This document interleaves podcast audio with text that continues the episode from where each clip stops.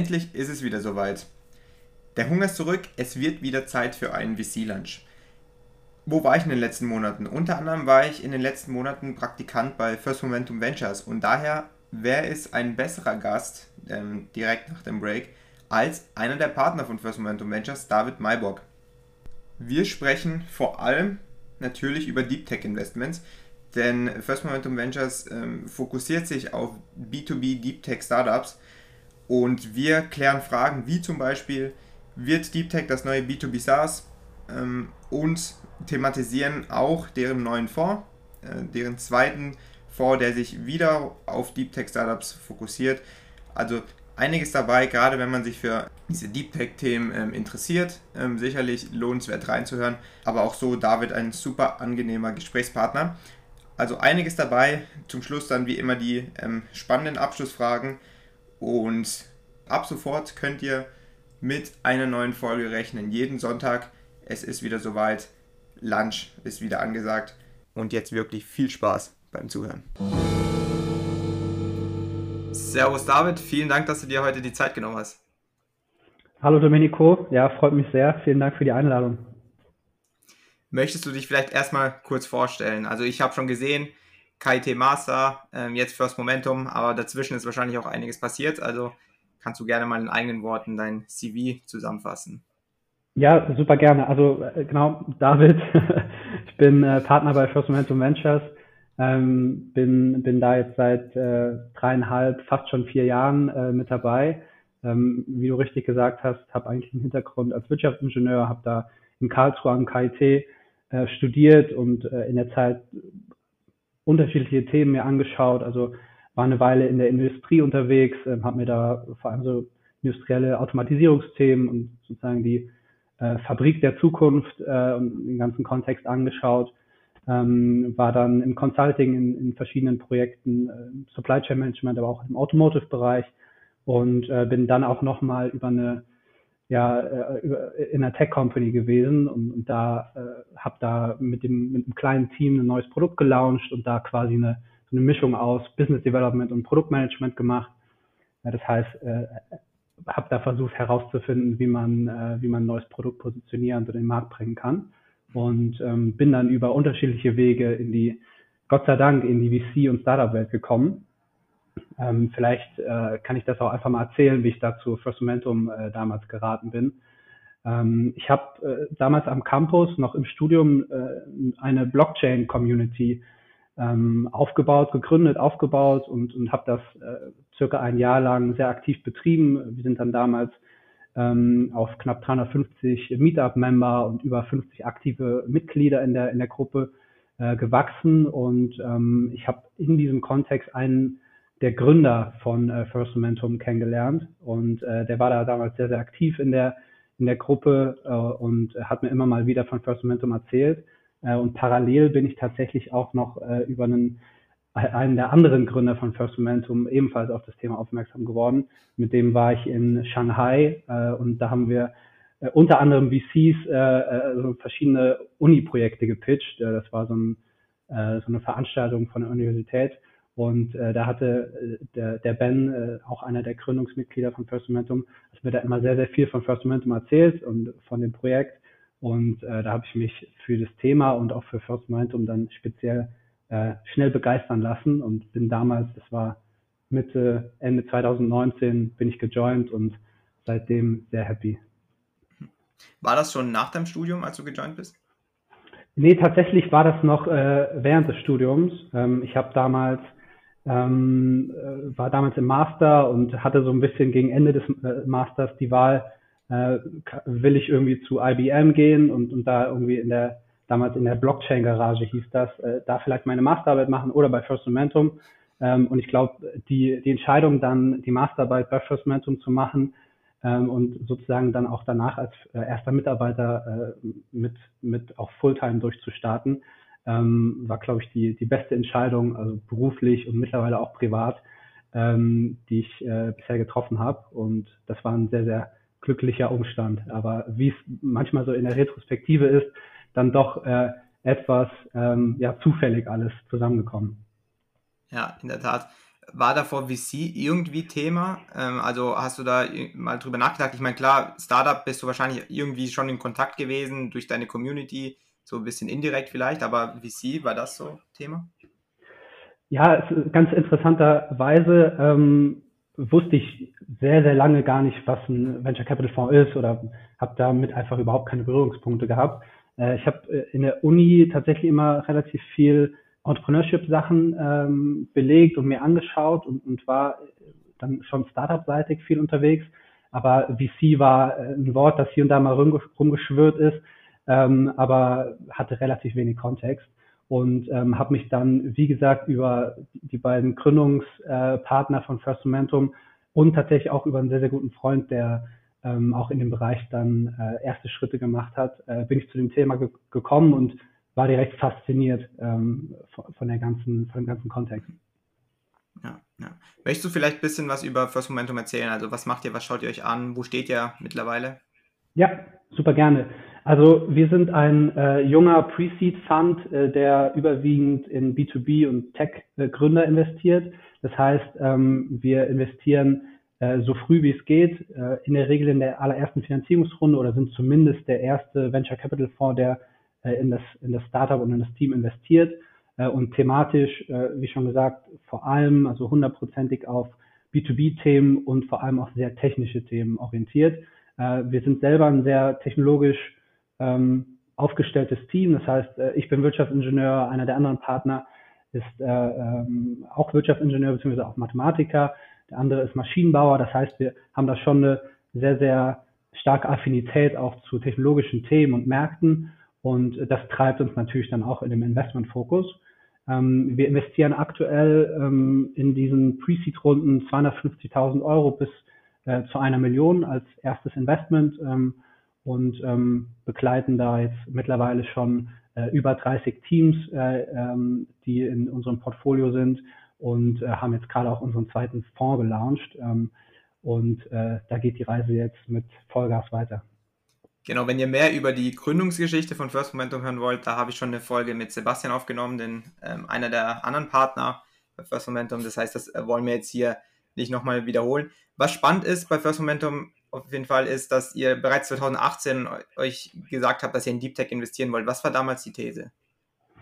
Ja, genau. Also ich glaube, ähm, auch, auch wenn Sebastian da in, in, in dem anderen Podcast sicherlich schon mal ein bisschen ausführlicher erklärt hat, wie das alles äh, zustande kam in 2018, vielleicht noch mal ganz kurz der Kontext. Ähm, also wir sind äh, damals als erster studentischer Fonds äh, in Deutschland bzw. auch in Kontinentaleuropa, wenn ich mich recht erinnere, äh, gestartet. Das heißt, haben damals fünf Millionen äh, geraced äh, für unseren Fonds 1 äh, aus der Universität heraus, ähm, sind dann natürlich äh, auch aus der Universität graduiert und haben das Ganze dann äh, Vollzeit äh, investiert, ähm, haben Portfolio aufgebaut, 30 Startups mittlerweile, ähm, an, mitunter die besten Fonds in Europa und auch aus den USA haben mittlerweile in dieses Portfolio investiert in, in spannenden Folgerunden. Also da sind Fonds wie Insight, Khosla, Speed Invest, Early Bird, alle möglichen Fonds mit dabei. Und äh, jetzt starten wir äh, auch natürlich in die zweite Vorgeneration, wie äh, vorhin schon kurz erwähnt. Und ähm, ja, das, das ist so ein bisschen der, der Hintergrund. Das heißt, äh, kommen stark aus der universitären Richtung, ähm, waren da oder sind immer noch sehr, sehr stark vernetzt äh, in, in der universitären äh, ähm, in dem universitären Ökosystem äh, hier in Deutschland, aber auch über die Grenzen von Deutschland hinaus. Ähm, und für uns war immer die Frage, wie können wir eine nachhaltige Investmentstrategie bauen, ähm, in der wir sehr kompetitiv auch aufgestellt sind. Das heißt, äh, was man sehr, sehr schnell re realisiert in der Venture Capital Welt ist, äh, dass die spannendsten äh, äh Startups ähm, nicht nach Investor nicht äh, nach Investoren suchen, so, sondern dass äh, viele Investoren bei den spannendsten Teams investieren wollen und die Teams dann oft auch ein bisschen die Wahl haben, mit wem sie arbeiten möchten. Und das heißt, man muss um, äh, sich kompetitiv aufstellen ähm, und das bedeutet in der Regel ähm, seine Stärken in den Vordergrund rücken. Ähm, dadurch, dass wir selbst ein techni technologisch aufgestelltes Team sind mit den äh, unterschiedlichen Hintergründen, da auch äh, akademisch, aber auch praktisch, ähm, war das klar für uns, dass äh, Tech im Vordergrund stehen muss und vor allem auch die B2B-Welt. Ähm, das war, äh, glaube ich, einer der, der ja, Eckpfeiler äh, schon 2018. Aber dann ist diese Investmentstrategie und der Fokus auch immer eine Synthese aus den Sachen, die man auf dem Weg äh, lernt und, und äh, eine ständige Iteration und Verfeinerung auch äh, des, des Ganzen. Ähm, wir haben dann äh, über die Zeit her heraus gemerkt, dass wir äh, vor allem bei Themen, die im industriellen Kontext stattfinden, vor allem bei Themen, die äh, aus dem Research-Bereich, äh, aus Universitäten herauskommen, dass wir da ähm, zum einen sehr, sehr frühen Zugang in der Regel haben, was uns dann einen kompetitiven Vorteil, äh, was den, was den Access äh, und was die Visibilität betrifft, gibt gegenüber anderen Fonds, ähm, aber dass wir vor allem auch inhaltlich ähm, gegenüber anderen Fonds meist eine etwas differenziertere Perspektive auf diese technologischen Themen haben und das dann auch in den Gesprächen mit den Gründern äh, meist äh, zum Vorschein kommt und äh, die, die Gründer und Gründerinnen das dann in der Regel sehr sehr angenehm als als sehr angenehm empfinden mit uns äh, über ihre Produkte über ihre Technologien und äh, die die Startups zu sprechen. Und ähm, da haben wir gemerkt dass wir auch auf der Support-Seite für das Portfolio oder für die potenziellen Investments, mit denen wir sprechen, ähm, ein sehr, sehr starkes Netzwerk aufgebaut haben über die, über die letzten Jahre. Und äh, diese ganzen Themen vereint äh, haben für uns gezeigt, dass äh, gerade bei Deep Tech Themen oder wie wir gerne sagen, deeply technical Themen, das heißt, äh, äh, der, der Deep Tech Begriff ist ja sehr, sehr, sehr, sehr breit gefächert ähm, und ähm, dass wir vor allem in diesen Themen äh, unsere Stärken sehen und die auch ausbauen wollen und, und da uns am, am wohlsten fühlen. Was auch sehr beeindruckend ist, ähm, ich meine, mittlerweile seid ihr weit mehr als nur ein studentischer Fonds.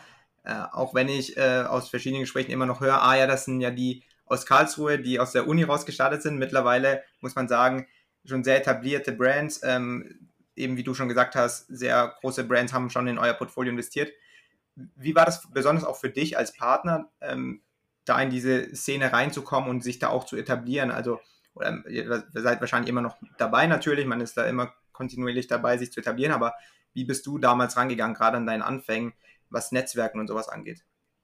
Ja, also ähm, ich muss dazu sagen, ich bin als erster Mitarbeiter ähm, und nicht als Gründungspartner zu First Momentum gekommen. Äh, das war noch äh, sehr, sehr früh, also im Fundraising für den ersten Fonds bin ich dazu gestoßen. Ähm, aber das, das vielleicht nur als, als kurzer Hinweis.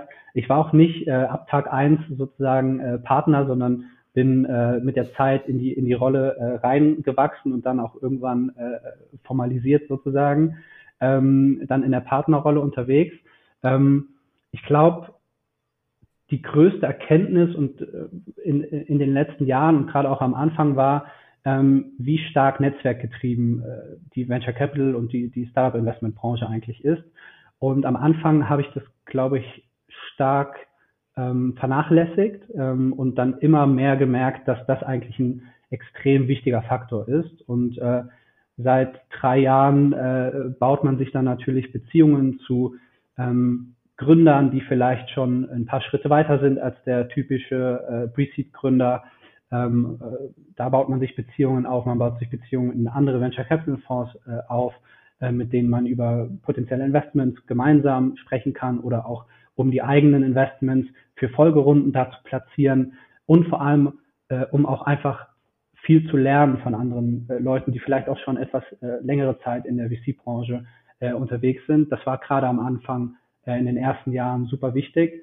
Äh, mittlerweile ist das, ähm, bewegt man sich da, glaube ich, stark auf Augenhöhe und äh, ähm, ist, ist in unterschiedlichen Konstellationen da mit den äh, anderen VCs auch co-investiert oder schaut sich zumindest sehr regelmäßig gemeinsam Themen an. Und ich glaube, das äh, ist ein sehr, sehr wichtiger Faktor, um, um da vor allem sehr früh viel zu lernen und, und stark in die, äh, in die Thematik reinzukommen. Ja, auf jeden Fall eine sehr spannende Thematik, die wahrscheinlich auch sehr viele Junior VCs oder ähm, Studierende, die eben VCs werden wollen, auch dann früher oder später betreffen wird.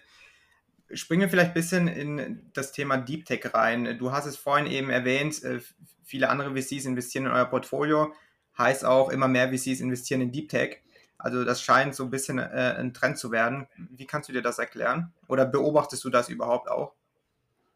Ja, tatsächlich ähm, beobachte ich das auch.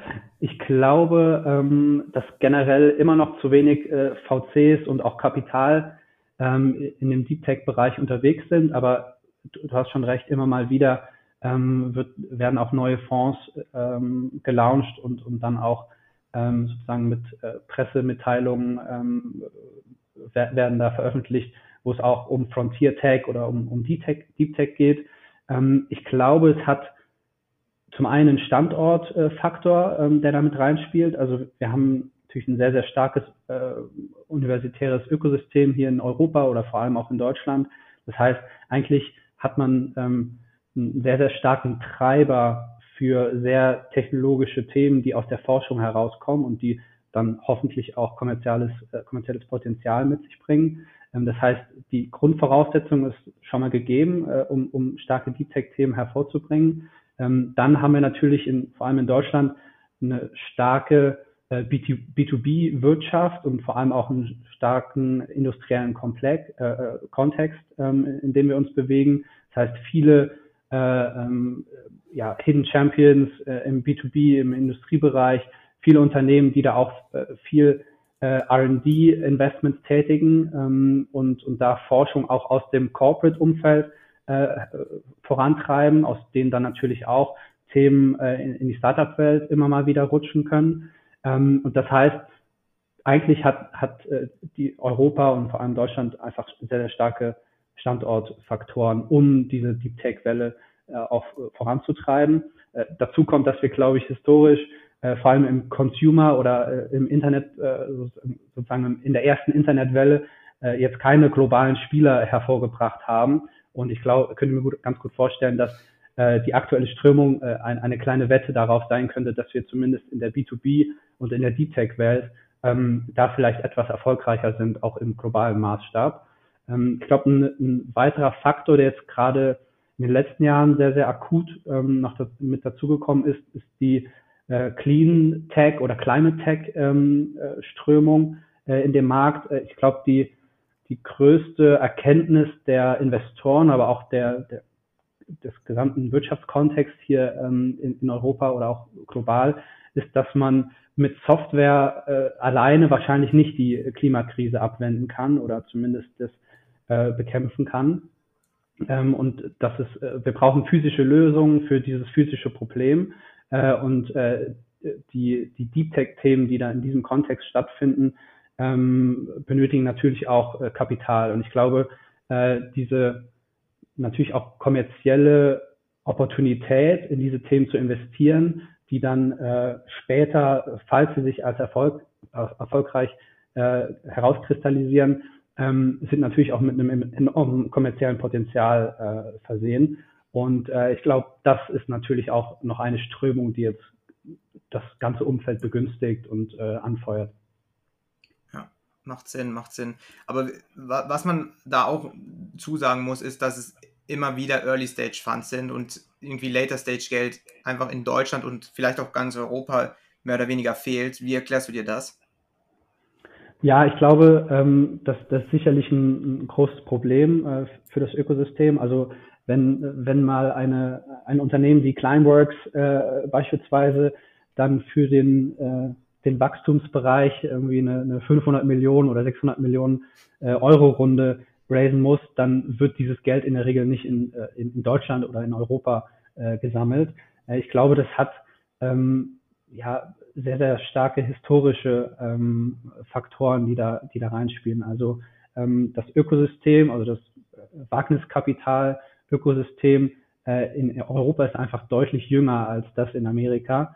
Und das heißt, dass vor allem institutionelle Investoren eine ganz andere ähm, ja, Risikoaffinität in ihrer äh, Asset-Allokation haben. Das heißt, ähm, für einen Pensionsfonds oder für ähm, äh, eine Versicherung äh, in den USA gehört es absolut dazu, auch einen gewissen Teil ihres äh, ihrer Assets in der äh, Assetklasse Venture Capital oder Private Equity zu allokieren. Äh, und das sind natürlich riesige Summen, die teilweise dann in, in Europa fehlen. Äh, und das merkt man auch, wenn man sich die Fundraising-Seite für einen VC-Fonds anschaut. Ähm, wenn man dann eine gewisse ein gewisses Fondsvolumen äh, anstrebt, das jetzt beispielsweise ähm, ja, nördlich von 100 Millionen Euro oder, oder vielleicht sogar noch größer sich bewegt, ähm, dann muss man vor allem auch Fundraising äh, abseits von Europa machen. Äh, und das ist ja eigentlich eine total ähm, ja, hinderliche, ähm, ein hinderlicher Kontext äh, für diese für diese ganze Finanzierungswelt. Und äh, ich glaube, da kann man nur hoffen, dass es in der in den nächsten Jahren ähm, da immer mehr Kapital auch in Europa für Europa gibt. Wird es denn von First Momentum irgendwann einen Growth Fund geben? Ja, ich, äh, das würde ich äh, nicht ausschließen. Ich glaube, wir sind äh, gerade, was unser Portfolio Alter ähm, betrifft, ähm, noch nicht in der Phase, dass wir ähm, ein Wachstumsvehikel für unsere Portfolio-Companies aufsetzen wollen. Ähm, das hat man in der Regel, wenn man äh, schon einige, einige, mehrere Jahre unterwegs ist mit seinem Portfolio, bis dann mal äh, vier, fünf, sechs Themen in, in den Series B äh, oder C-Bereich kommen und wo man das Kapital dann auch allokieren kann. Ähm, aber ich, ich denke, die, äh, unser Portfolio ist da gut aufgestellt und ich bin zuversichtlich, dass wir über das Thema dann mit Sicherheit in ein, zwei Jahren noch mal ein bisschen konkreter sprechen können. Okay, spannend, spannend. Also offensichtlich glaubt ihr ja bei First Momentum, dass VC oder ihr seid auch davon überzeugt, dass VC die richtige Investitionsform für Deep Tech-Themen ist. Dagegen könnte man ja sagen, würde sprechen, ähm, ich meine, das hohe Risiko spricht jetzt nicht unbedingt dagegen, aber die langen ähm, äh, Product Development Phasen zum Beispiel und ähm, die halt auch so einen Horizont von dem VC überschreiten können, ähm, die könnten ja theoretisch dagegen sprechen. Äh, warum glaubst du, ist VC dennoch die richtige Investitionsform und nicht vielleicht auch ja, öffentliche Gelder, wie zum Beispiel von, von der Regierung? Ja, also ich ähm, sehe eigentlich den Mix äh, aus verschiedenen ähm, ja, Finanzierungsmöglichkeiten für, für Deep Tech als vor allem geeignet. Also ich ähm, würde das nicht gegenseitig ähm, ausschließen, ähm, dass da öffentliches und sozusagen Wagniskapital zusammenfließt. Und ich glaube, das ist auch ähm, aktuell äh, so gegeben, in, zumindest in der, in der deutschen, ähm, im deutschen Ökosystem. Ich glaube, historisch gesehen ist es ganz interessant, dass VC oder ja, Venture Capital ja eigentlich immer schon äh, für Deep Tech ähm, vor allem äh, bereitgestellt war. Also wenn man sich irgendwie die, die frühe Phase von, von Venture Capital Finanzierung anschaut, im, so, vor allem im Semiconductor-Bereich, im Silicon Valley, dann ging es ja eigentlich immer darum, ähm, R&D-Kosten, also Forschungs- und Entwicklungskosten vorzufinanzieren, um Produkte zu entwickeln, die ein massives äh, kommerzielles Potenzial haben. Und ich, ich sehe den aktuellen Trend oder auch so wie wir darüber nachdenken, eigentlich als eine ja, Back to the Roots Bewegung und ähm, die, ich, die ich extrem als, als extrem spannend empfinde. Ähm, du hast schon ein richtiges Pro Problem angesprochen, also die langen Produktentwicklungs- und Kommerzialisierungspfade im Deep Tech-Bereich, die stehen oft ein bisschen im Kontrast oder im Konflikt äh, mit den Fondslaufzeiten der, der klassischen äh, Venture Capital Fonds. Also wenn man äh, irgendwie einen, einen Fonds aufsetzt, hat man in der Regel zehn Jahre Laufzeit. Und wenn man sich jetzt historische ähm, ja, Deep Tech-Unternehmen anschaut, die ein extremes ökonomisches Potenzial entfaltet haben, dann äh, gibt es durchaus auch äh, ja, Laufzeiten, die da etwas über diese zehn Jahre hinausgegangen sind. Ich glaube tatsächlich, ähm, dass es hier auch äh, eine Strömung gibt von Fonds, die ähm, ja nicht ein klassisches Setup wählen, sondern vielleicht eine etwas längere Vorlaufzeit. Es gibt Themen wie Evergreen Fonds, ähm, äh, die immer mehr am Kommen sind. Und ich glaube, dass hier auch tatsächlich auf der Venture Capital Ebene etwas Innovation äh, notwendig ist, um diese, ähm, ja, um, um diesen Investmentfokus dann auch super erfolgreich umzusetzen. Nichtsdestotrotz muss man natürlich auch sagen, dass wenn mehr Geld in Deep Tech Themen reinfließt, ähm, dass auch selbst für traditionell aufgesetzte VCs ähm, eine Liquidierungsmöglichkeit beispielsweise in Form von Secondaries, also von Transaktionen, die jetzt nicht im Rahmen eines klassischen Exits st stattfinden, sondern schon früher, ähm, dass das auch ein sehr attraktives ähm, ja, Modell ist, äh, Modell sein kann für einen VC, um da gegebenenfalls schon früher Geld ähm, für die Fondsinvestoren vom Tisch zu nehmen. Ähm, und man muss auch noch dazu sagen, dass Deep Tech nicht unbedingt gleich Deep Tech ist. Also es gibt durchaus Unterschiede zwischen äh, beispielsweise der Produktentwicklungszeit und Kommerzialisierungszeit von einem ja, äh, KI-Startup, das äh, beispielsweise ähm, ja, generative Modelle beisch beispielsweise im ähm, im, äh, im Logistikbereich ähm, äh, baut äh, oder ein Kernfusion-Startup. Also das sind komplett unterschiedliche Themen, unterschiedliche Risikofaktoren, die damit reinspielen und auch ganz andere Laufzeiten, äh, die man sich anschaut. Und ich glaube, da muss man, ja, da darf man nicht zu sehr pauschalisieren. Du hast einen sehr interessanten Punkt genannt, und zwar die Historie, wo eigentlich VC herkommt. Und wenn man so überlegt, was die letzten Jahre alles so finanziert wurde, wenn man jetzt an verschiedene Software-Themen denkt, die einfach sehr gut gelaufen sind und diesem Trend gefolgt sind in den letzten Jahren, wenn man da so überlegt, VC, wer braucht denn eigentlich in diesen frühen Phasen Geld? Das sind ja gerade diese Deep Tech-Themen, um eben, ich habe diesen äh, ja sehr passenden Be äh, Begriff ähm, Valley of Death mal gelesen, also dass man diese Phase von Creation zu äh, Marktkommerzialisierung, um diese Phase zu überbrücken, das ist gerade für Deep Tech Startups, die brauchen ja eben da das Geld für und so Software-Themen, wenn man da so überlegt, die kann man wahrscheinlich auch relativ einfacher zumindest ähm, bootstrappen. Das würde ja dann eigentlich auch wieder den Trend äh, von VC, wo es gerade hingeht, erklären. Jetzt, wo es äh, im VC diese Boomphase so ein bisschen um ist, fokussiert man sich wieder auf Deep Tech-Themen, auf die Themen, die vielleicht auch äh, wirklich irgendwie Geld brauchen, sage ich mal. Ist das, macht diese These so Sinn, würdest du sagen? Oder ist mir gerade in den Dingen, wo du genannt hast, ist mir das so in den Kopf gekommen? Ja, also ich glaube, es ist je erwachsener ein Finanzierungsökosystem wird für, für Startups, desto differenzierter werden auch die, die Spieler in diesem Ökosystem. Und ich glaube, es gibt ähm, es wird immer Fonds geben, die äh, reine Software-Themen machen. Es gibt, wird äh, Fonds geben, die Consumer-Themen machen. Es wird, es macht total Sinn, äh, auch in, in Startups zu investieren, die äh, klassische Software as a Service, Application Layer äh, Produkte bauen, die die man in sechs bis zwölf Monaten äh, entwickeln kann und die man dann super schnell auch in den Markt geben kann und, und ein extremes Wachstum dann auch ähm, ähm, ja, befeuern kann. Und ich glaube, daneben wird es dann Fonds geben, die in Deep Tech investieren. Es wird Fonds geben, die in äh, Future of Food äh, investieren. Es wird äh, einfach ein, ein, ja, ein, ein erwachseneres Ökosystem, wo es äh, für jedes Startup äh, die richtige Finanzierungsform und vor allem auch den richtigen Partner geben wird.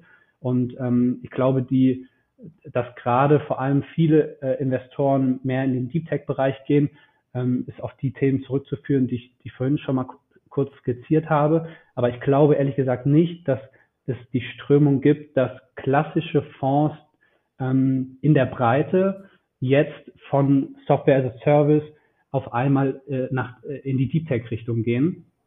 Da wird es immer mal wieder Fonds geben, die beispielsweise einen gewissen Teil ihres äh, Fondsvolumens dann in diesen Fokus allokieren wollen und vielleicht wird dann ein äh, spezieller Partner auch mit ins Team genommen, um diesen Fokus abzudecken. Aber ich glaube, es ist sehr schwierig und in meinen Augen auch nicht super erfolgsversprechend, wenn ein Fonds, der seit 10, 15 Jahren äh, Consumer- und, und Software-Themen, äh, die eher technologisch ähm, ja, nicht absolut äh, komplex sind, ähm, dass diese äh, ja, Venture-Investoren jetzt auf einmal den kompletten Fokus shiften und äh, sich White Paper zu irgendwelchen äh, Research-Themen äh, durchlesen. Ich glaube, da sollte jeder zu seinen Stärken spielen und ich glaube, das ist dann in Summe ein sehr gesundes Ökosystem.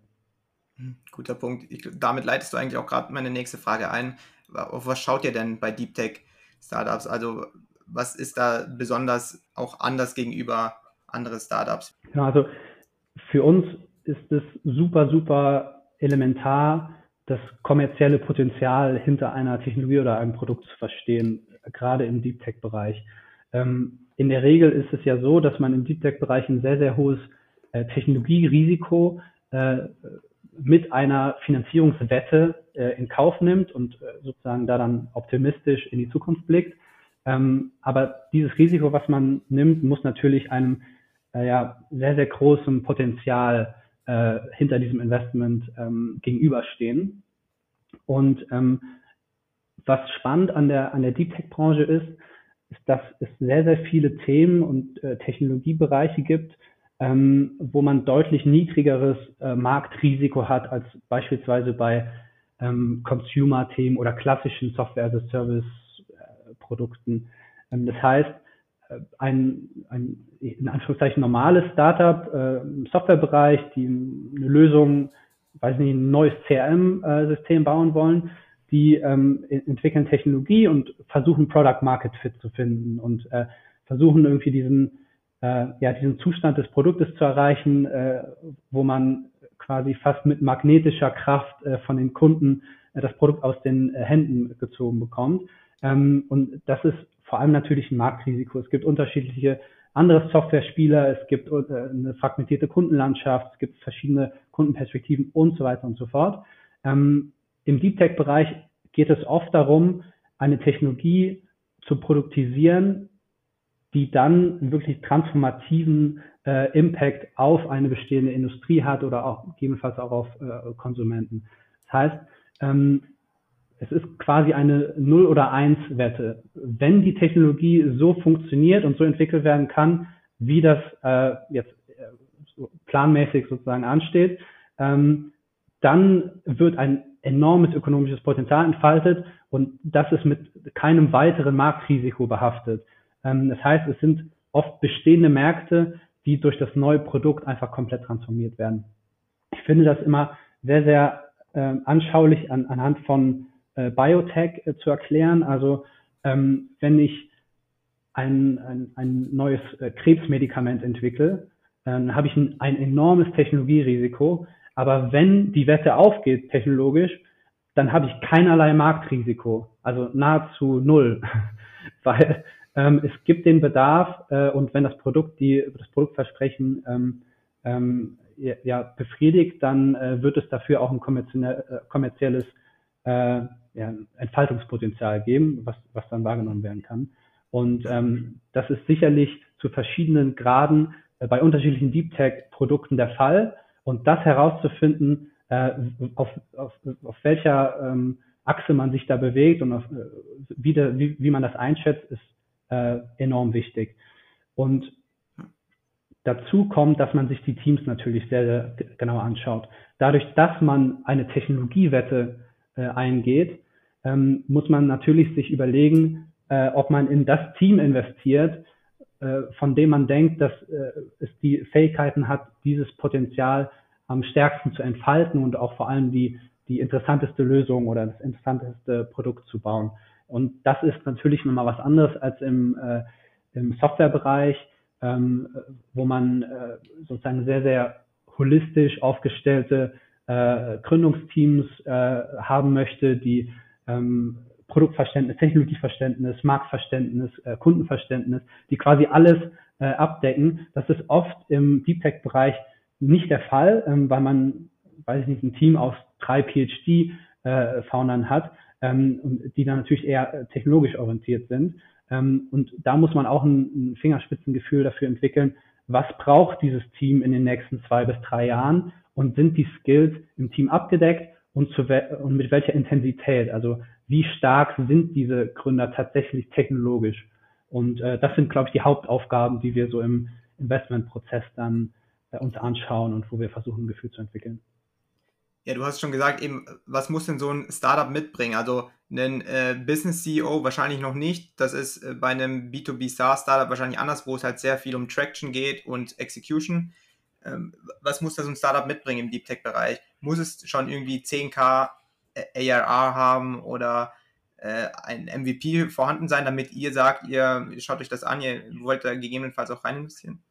Ja, also in der, in der Regel gibt es noch kein, äh, keine klassische monetäre Traction, ähm, wenn wir investieren. Ähm, wir haben tatsächlich schon Deep Tech Investments getätigt, ähm, rein auf ähm, sozusagen Pitch-Basis. Äh, das heißt, wir hatten wirklich hervorragende äh, Gründer aus, der, aus dem Technologiebereich, ähm, die einen sehr, sehr klaren, klar formulierten Plan hatten, um, um eine gewisse Technologie in, in ein Produkt ähm, zu, zu übertragen und das dann in den Markt zu bringen, ähm, von dem wir stark überzeugt waren. Und dann können wir auch mal sehr, sehr früh investieren.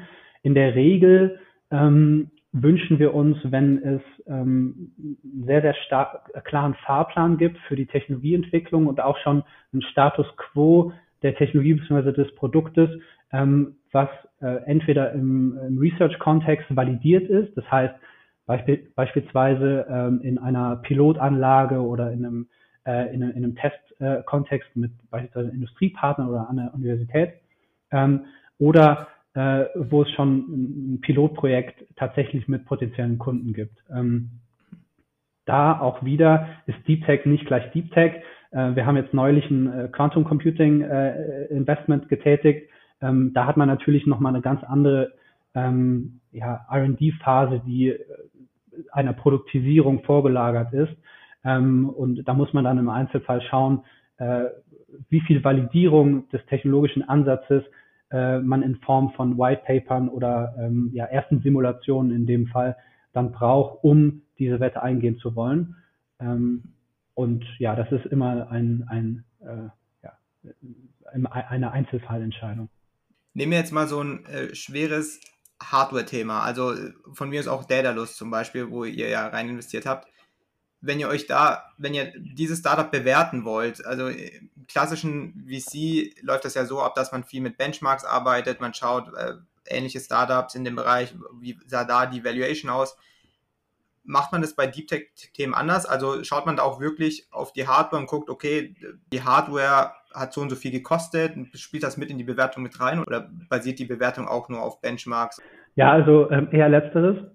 In, in der Regel ist die Bewertung von einem Startup generell, jetzt ob im Software-Service-Bereich oder jetzt auch im, im Deep Tech-Bereich, eher ein Dreisatz aus, äh, wie viel Geld braucht man, um den nächsten Meilenstein zu erreichen, um dann eine weitere Finanzierungsrunde aufzunehmen und wie viel Anteile möchte man abgeben in der Runde. Ähm, und daraus äh, ergibt sich dann in der Regel äh, eine, eine Bewertung. Ähm, und dadurch, dass die ja, die, die Anteile, die man in einer Pre-Seed-Runde, in einer Seed-Runde oder in einer Series A oder sowas äh, abgibt, das ist relativ standardisiert ähm, im, im Markt und das, das wird stark gebenchmarkt. Also typischerweise im Pre-Seed-Bereich sind so 15 bis 25, manchmal sogar bis zu 30 Prozent, im Seed-Bereich eher so Richtung 20 Prozent.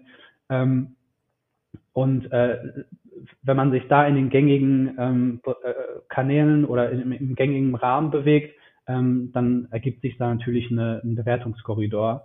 Ähm, was man natürlich bei den Hardware- oder bei den Deep Tech-Sachen äh, sagen muss, ist, dass, dass oft natürlich durch ähm, äh, Hardware-Investments, die man gegebenenfalls tätigen muss in äh, beispielsweise äh, äh Roboter oder auch in CNC-Maschinen äh, oder sowas, ähm, da hat man natürlich einen ganz anderen Finanzierungsbedarf als wenn man äh, ein MVP entwickeln kann mit äh, zwei, drei Software-Engineers äh, und das dann sozusagen schon für die Kommerzialisierung reicht, um die nächste Finanzierungsrunde zu raisen. Das heißt, hier hat man einfach eine ganz andere äh, Finanzierungslogik und auch einen Bedarf. Und das kann natürlich auch in der frühen Phase die Bewertung schon etwas nach oben äh, rücken lassen. Ja, ist aber spannend zu sehen, weil letztendlich die Dilution und ähm, äh, ist ja ähnlich wie äh, für andere Themen auch. Und äh, die Bewertung passt sich dann in Deep, bei Deep Tech-Themen so an, dass eben einfach mehr Kapital gebraucht wird. Und sagen wir mal, wenn man zwei Millionen braucht in der Pre-Seed-Phase, um ein Produkt zu entwickeln und mit 20% Dilution, dann ergibt sich ja schon automatisch die höhere Bewertung als für klassische B2B SaaS-Themen. Ähm, ist da auch spannend, wie der Mechanismus funktioniert. Cool. Ähm, ja, das war es jetzt erstmal mit den Deep Tech-Themen. Vielleicht, äh, jetzt hast du auch gerne äh, zwei Minuten Zeit, äh, First Momentum so ein bisschen zu pitchen, sage ich mal. Also, wo wollt ihr denn noch hin? Äh, was ist da eure Idee? Was sind so die nächsten Steps, die bei euch anstehen? Klar, zweiter Fonds äh, ist jetzt am Start. Äh, das heißt, das ist sicherlich Thema, aber wie, wie soll es weitergehen? Ja, genau. Also, First Momentum, dadurch, dass wir sehr unkonventionell in die Venture Capital Szene gekommen sind, haben wir natürlich äh, ein, ein ganz anderes Setup als viele anderen Fonds. Also wir sind gestartet als äh, erstes Team in Europa, die irgendwie einen studentischen Fonds aus der Uni heraus geraced haben und den dann auch sozusagen als, als klassischer VC allokiert haben.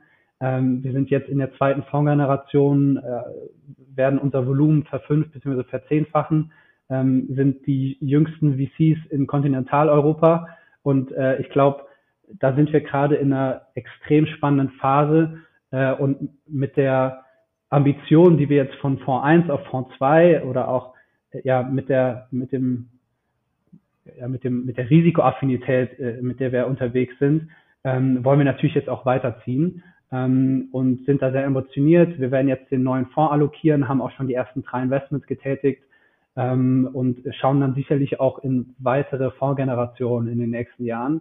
Und äh, uns geht es ähm, in der Regel darum, die ähm, oder vor allem darum, in den nächsten Jahren zu der Nummer eins Anlaufstelle für wirklich techni technische Teams in der Pre-Seed-Phase in Europa zu werden.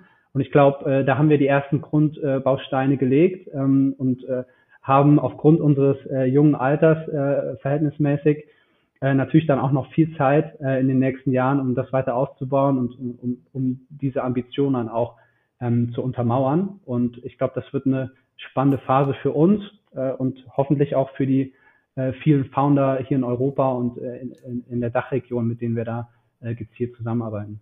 Ja, ich habe es auch schon im Intro erwähnt, natürlich, dass ich die Möglichkeit hatte, bei euch äh, mal tätig zu sein. Kann ich nur empfehlen, also für jeden Studierenden oder jungen Ambitionierten, der da Lust hat, mal richtige Einblicke ja. im VC zu bekommen, kann ich das Momentum nur empfehlen. Das, das freut mich zu hören. Ähm, vielleicht, wenn wir, wenn wir gerade schon im Werbeblock sind, äh, wir sind gerade äh, auch tatsächlich ähm, im Recruiting sehr aktiv, äh, sowohl für äh, also Fulltime-Rollen im Investment-Team, aber auch äh, für unser Community Management und, und auch äh, für, für Marketing und, und äh, ja, Operations-Themen bei uns intern.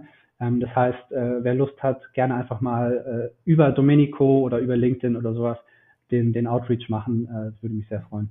Ja, ist auch alles unbezahlte Werbung. Äh, bin ich von überzeugt, also. Ja, kommen wir, kommen wir zu den zwei Schlussfragen. Wer ist denn für dich die beeindruckendste Person, mit der du dich je unterhalten hast und warum? Ja, das ist eine super interessante und ich muss auch gestehen, sehr schwer zu beantwortende Frage. Was so interessant an der VC-Tätigkeit ist, ist, dass man ja mit so vielen super spannenden Leuten zu tun hat und vor allem auch ähm, jetzt als ähm, VC, der auch im Fundraising unterwegs ist, sehr, sehr viel auch mit sehr erfolgreichen Menschen äh, äh, spricht. Ähm, ich glaube, da hat man in den letzten Jahren oder habe ich in den letzten Jahren so ein bisschen die ähm, auch die die ja, initiale Ehrfurcht sozusagen vor großen Namen und äh, großen äh, irgendwie äh, Vermögen äh, beispielsweise äh, ein bisschen verloren. Äh, ich finde, das ist immer sehr, sehr kontextabhängig, äh, welche Person man in welchem Stadium in seinem Leben man besonders beeindruckend findet. Ich glaube, die Person oder die, die mächtigste Person, äh, um das mal so zu sagen, die ich, die ich bisher äh, getroffen habe, ähm, damals noch in einem Kontext, wo es für mich sehr ungewöhnlich war, jemanden zu treffen, der schon sehr einen sehr großen Namen hat. Äh, das war äh, Joe Kaeser, äh, der, der Vorstandsvorsitzende von Siemens. Das war 2016. Äh, ich, ich weiß noch ganz genau, ich war im, im Studium, war da ähm, äh, bei, bei Siemens auch tätig äh, und ich war in den Arabischen Emiraten ähm, dafür für sechs Monate äh, sozusagen im, im Ausland unterwegs.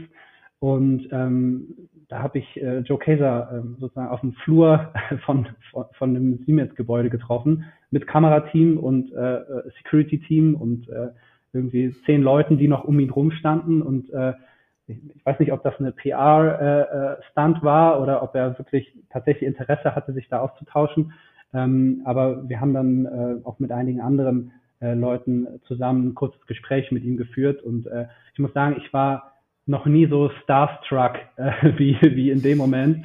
Ähm, es geht halt immer um Kontext. Also ich glaube, wenn ich heutzutage ähm, äh, jemanden wie Joe Kaiser treffen würde, dann äh, wäre es sicherlich ein, auch ein äh, interessanteres Gespräch für, für ihn oder zumindest äh, nicht unbedingt auf, auf Augenhöhe, aber zumindest etwas näher beieinander.